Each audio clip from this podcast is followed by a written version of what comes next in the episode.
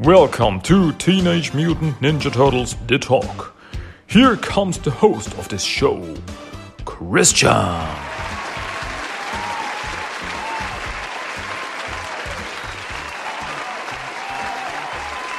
Hello and welcome and back into another episode of Teenage Mutant Ninja Turtles The Talk. This is Christian and my name is Christian. That's what I wanted to say and you are welcome back to TMNT The Talk.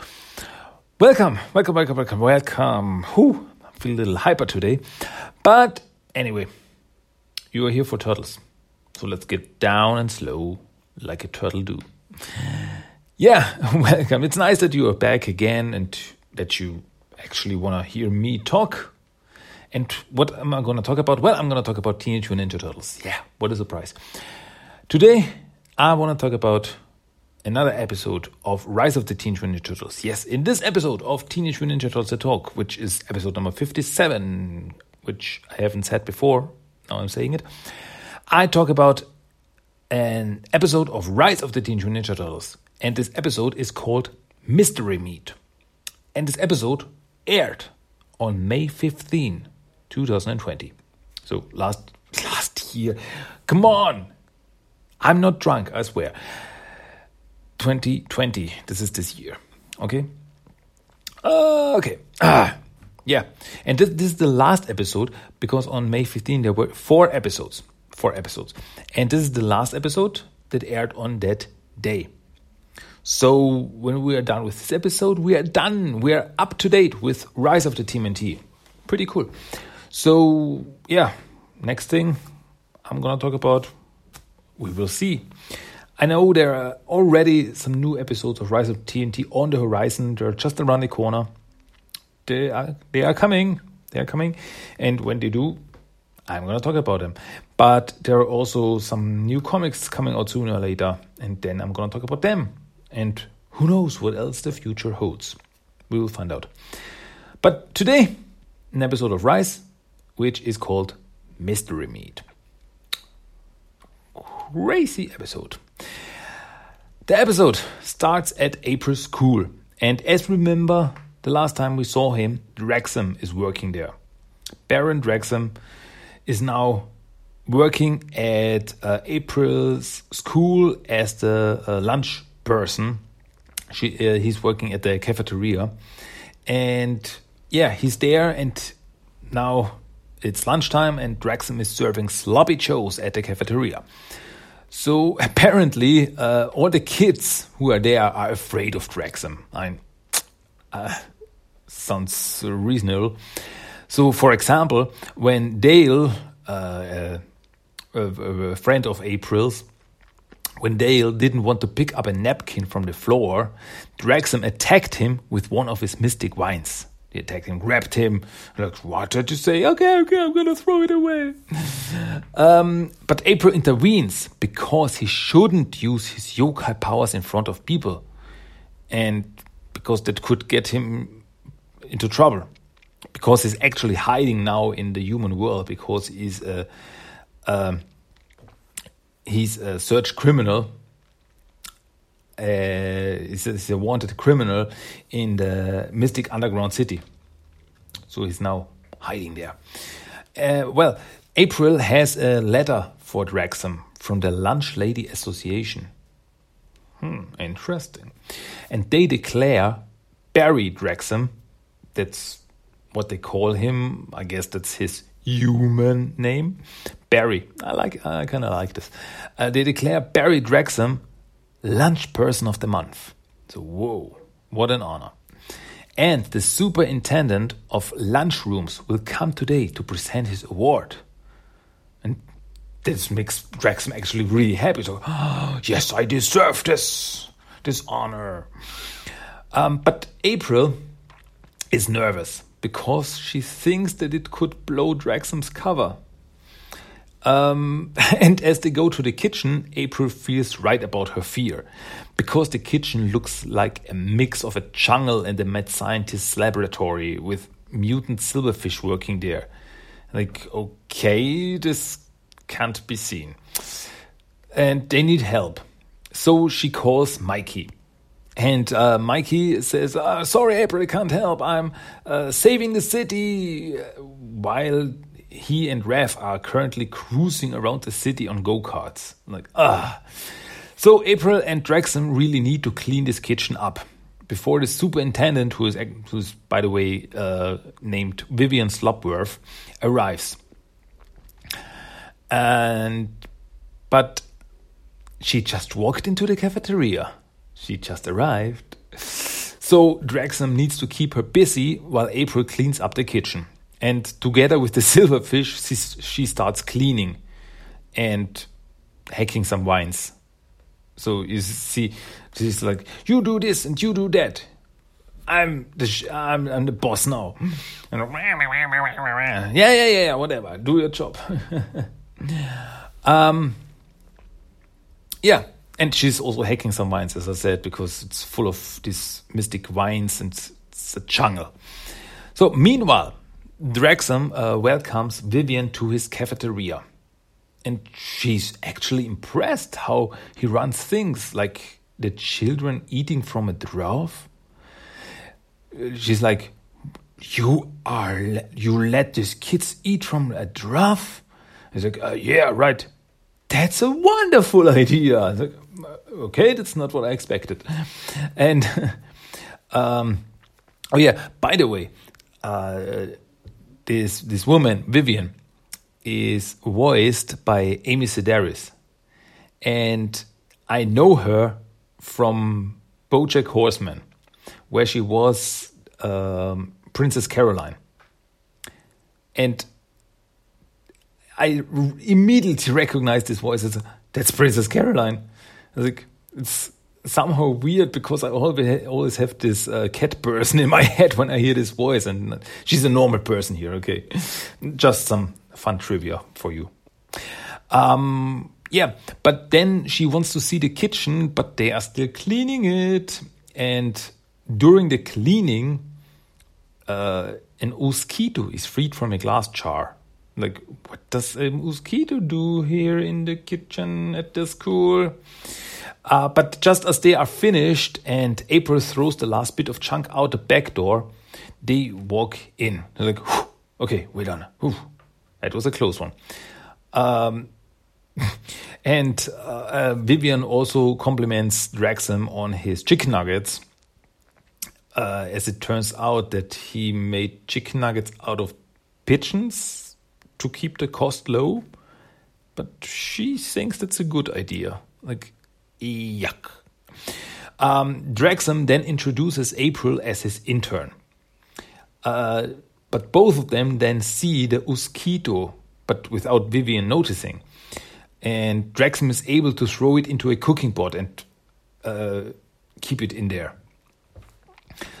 So uh, Vivian says that she wants to throw a big awards ceremony banquet at Draxum's cafeteria later. And as Draxum escorts her out of the kitchen, the leftovers in the cooking pot start mutating after the mosquito stings it, where it was uh, kept in. And this all this this meat and stuff and leftovers turn into a little meat goblin. And like like this little creature made out of meat. Like, looks a little bit disgusting.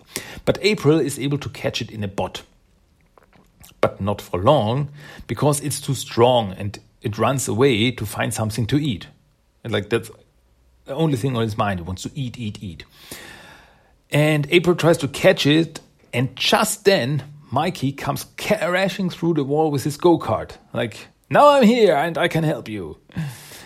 Um, by the way, he has uh, pretty glorious hair.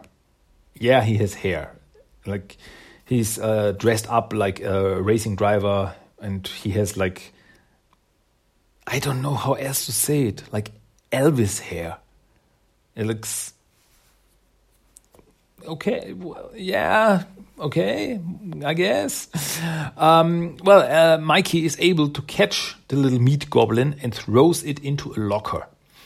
Uh, but inside the locker, the creature finds a sandwich to eat.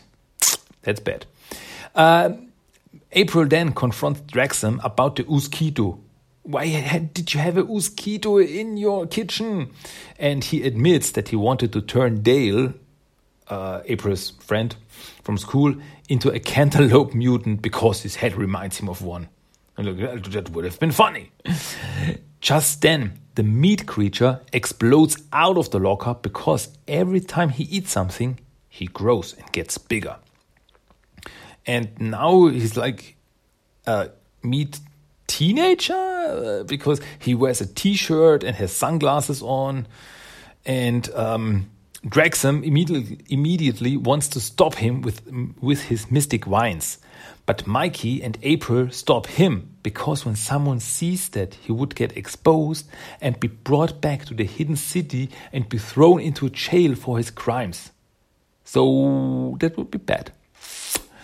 Um, so Draxum, so the plan is that Draxum will keep Vivian busy while April and Mikey go to deal with Sloppy Joseph. So that's the creature's name. It's called Sloppy Joseph. Okay, I can live with it. And yeah, Sloppy Joseph is running around school eating everything he can find, like a bubble gun that's stuck under a uh, under a table and other stuff. Uh, meanwhile, at the cafeteria, the banquet has started. The other lunch persons congratulate Barry, and there is even a statue of him made out of fish sticks. Yes, sounds disgusting. Uh, but Draxum is really touched. He's like, oh, I always expected people to build a statue for me, but this is glorious. Uh, and April and Mikey still run are still running after Joseph, and he gets bigger and bigger. Uh, especially after he eats a, a full uh, chocolate bar machine whole. um, and then he turns his attention to Mikey and April. But just as he's about to eat them, he smells the fish stick statue and goes into the direction of the smell. It's bad because all the people are there at the cafeteria.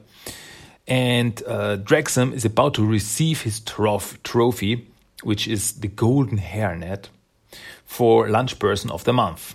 And he really feels honored. But then Sloppy Joseph bursts through the door and eats his statue. And now Draxum is really angry. But he still can't use his mystic powers. He wants to, but they like, no, no mystic powers. Like, oh, okay. But just then, Sloppy Joseph eats them all. He eats all the people who are there. And, like, and they're gone. And uh, even even Draxum. And inside the monster, Draxum sees Vivian getting devoured. Ah, help me! And he finally has enough. He unleashes his mystic vines and destroys the monster from within. But it's not enough, and April and Mike are still no mystic stuff. Keep it down. And uh, but Joseph spits him out. So Draxum is now free again. And Draxum has an idea. He grabs his kitchen utensils and attacks the beast with it. With actually pretty cool, in pretty cool scene. He's like he smashes it and pulls everyone out of it. It's I thought it would look pretty cool. Um, and with nothing left inside, Sloppy Joseph starts shrinking back into a little goblin. And then Draxum smashes him with his trophy, and the creature is defeated. But unfortunately, after this whole incident, Vivian is furious about this whole thing. She takes the trophy from Draxum and leaves. Like, You will never be a lunch person of the month. And now Draxum is very sad, like, Ah, I failed. But the other lunch people cheer him up. They're actually pretty nice to him, like, ah, everybody has a day like this, and yeah, meat monsters appear sometimes. Like, really? um, yeah, and and one of them says, whatever happens in a lunchroom stays in a lunchroom. So yeah, Barry is happy again, and he cleans up the whole mess, and he's actually pretty. He he feels pretty fine with himself. Like ah, we did we did it. Everything is fine again. Um, yeah, and at the end of the day, Barry promises to Mike and April no more mystic stuff.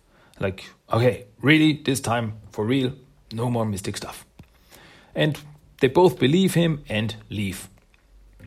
And as they are gone, Draxum pulls out a blade, and on it is a little baby sloppy Joseph that apparently survived. So it wasn't completely destroyed. Like this little meat creature, it looked like little baby in diapers, like little meat monster in diapers. Like, uh, okay. Um, and Draxum uh, starts feeding it. Little baby, you want something to eat, uh, but uh, not too much. Uh, he's careful. Uh, at first, he wants he, he has a big burger, but then um, better be careful, and he gives him some celery. um, and with this, with this, the episode ends. That was the episode Mystery Meat. Yeah, once again, a very crazy episode. It had some pretty cool action scenes, if I say so, and also some pretty funny scenes. I kinda like Sloppy Joseph. I think he's uh, he's weird, but it's somehow I think it's cool, and they could do something with him. I mean, at the end we saw that he survived, and so I guess we could see him again in the future. I wonder what's gonna happen to him. Like become Draxum's assistant or something? We will find out. Hey, whatever happened to Huginn and Muninn, by the way? I know the last time we saw them, uh, they tried to get a new job, but that didn't work out. They didn't get to work uh, with meat sweats. But Hmm. Yeah. I, I hope to see them again. I like them. Yeah, and yeah, it was a pretty much pretty funny episode with Baron Draxum in total center. It's what it was a Draxum episode, and I thought that was it was okay. I was fine with that.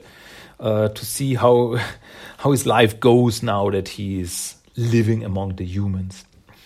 It's Okay, that's cool. Um, yeah, but I guess we are done again. It's uh, yeah, it's a mm, not a very long episode this time. But what can I say? Next time, mm, I don't know.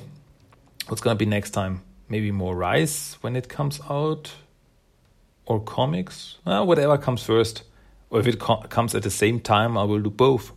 Well, why not? So yeah, but one more thing, you know it. One more thing, the random quote of the day. Out of this episode that I just talked about, here is the random quote of the day. Please, everybody, enjoy. Don't worry, Barry. We've all had to deal with an occasional meat goblin. Just last week, one of my chalupas took out the entire debate team. The point is, you're one of us now. And what happens in the lunchroom stays in the lunchroom. That was the random quote of the day, and I hope you liked it. So, that's it for today. That was episode number 57 of Teenage Mutant Ninja Turtles The Talk. I hope you liked it, as always, and I pretty much enjoyed it, and we will hear each other again. I mean, you will hear me again, um, and you will listen to me again, hopefully. Uh, but until then, sooner or later, you will hear me again. I I'll be back. I, I I think I did that joke before, but you know, Arnie is Austrian. I am Austrian, so I'm allowed to do this joke over and over again. So ah, okay. But that's it for today. That was this episode of this podcast, and my name is Christian, and you will hear me again sooner or later. Until then. Goodbye, Cowabunga, Booyakasha, and ciao. Adios. Bye bye.